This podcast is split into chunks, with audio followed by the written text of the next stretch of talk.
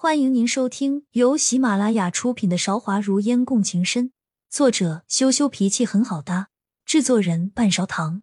欢迎订阅。第二十二章，琴音绕梁上。公子看起来很面生，是我三哥带来的朋友吗？风雪舞声音轻柔，主动和于飞搭话。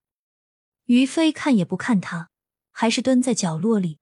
一句话都不说，梦烟只得替他回答：“这是我朋友，我出去玩的时候发现他在山崖底下，奄奄一息，就把他捡回来了。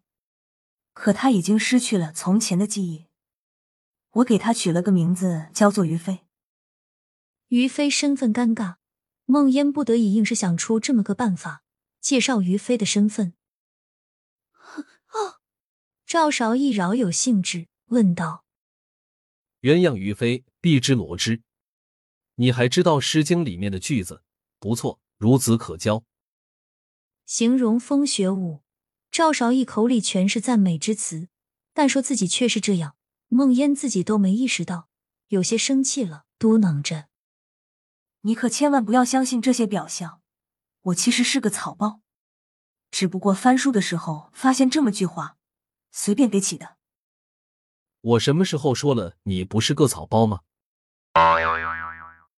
赵少义丝毫不理会孟烟的委屈，该毒的嘴一分没少。听了赵少义的话，孟烟的眼眶变得有些红，看着于飞在一旁也不说话，直接就想拉着他走了，低着头死死的抓紧了衣服，一时之间场面尴尬。风雪舞还是和煦的笑着，先照顾了于飞的情绪。于公祠，角落阴凉，蛇虫鼠蚁都在那里经过，不如坐上来和我们一起说话。到底是美人说话比较管用。于飞闻言，坐回了桌子上，冲着雪舞傻笑，但还是什么话都不说。于飞，你今天这是怎么了？为什么从进来就一句话都不说？孟烟终于忍不住开口问道。于飞刚要张嘴回答。门就被推开了。三哥，你到了多久了？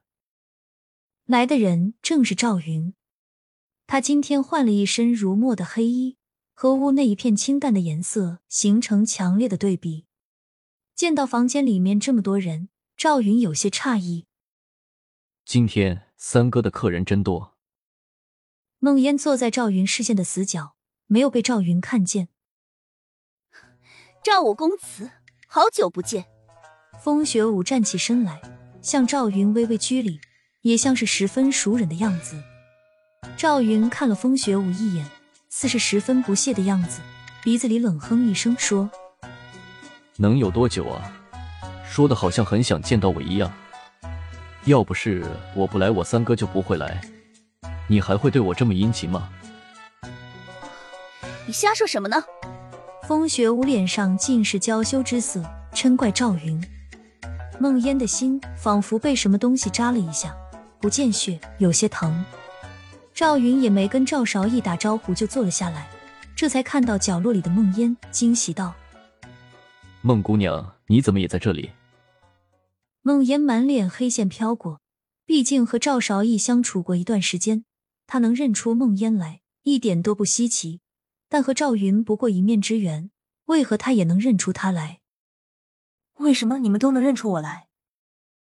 梦烟内心有些激动，自己自认为完美无缺色的扮演，就这么轻易被认出来了。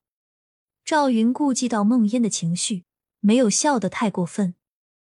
孟姑娘唇红齿白，花容月貌，只要是个没有瞎的都能认出来。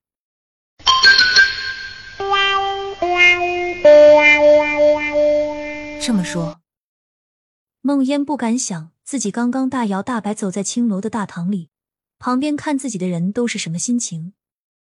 虽然你身上女人的特征比较少，但乔装还是乔装的像一点，这样不伦不类的样子走出来，影响上京的治安。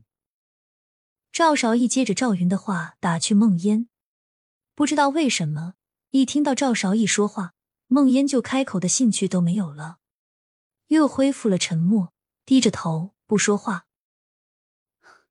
三哥，你就不要这么逗孟姑娘了。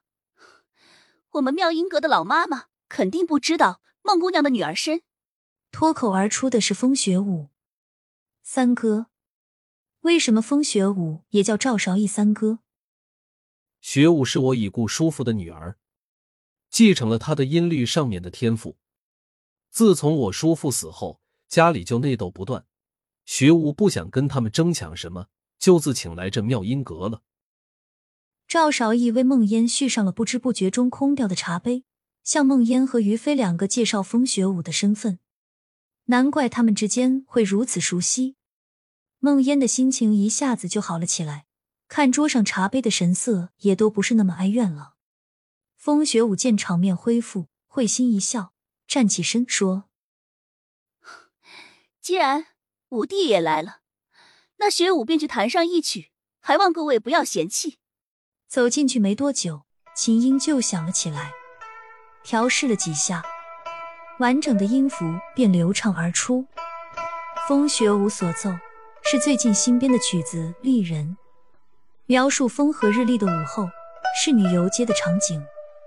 焦尾琴声音流畅，琴声悠扬，场面缓缓而来，几个人都融入了景色之中，静心听曲。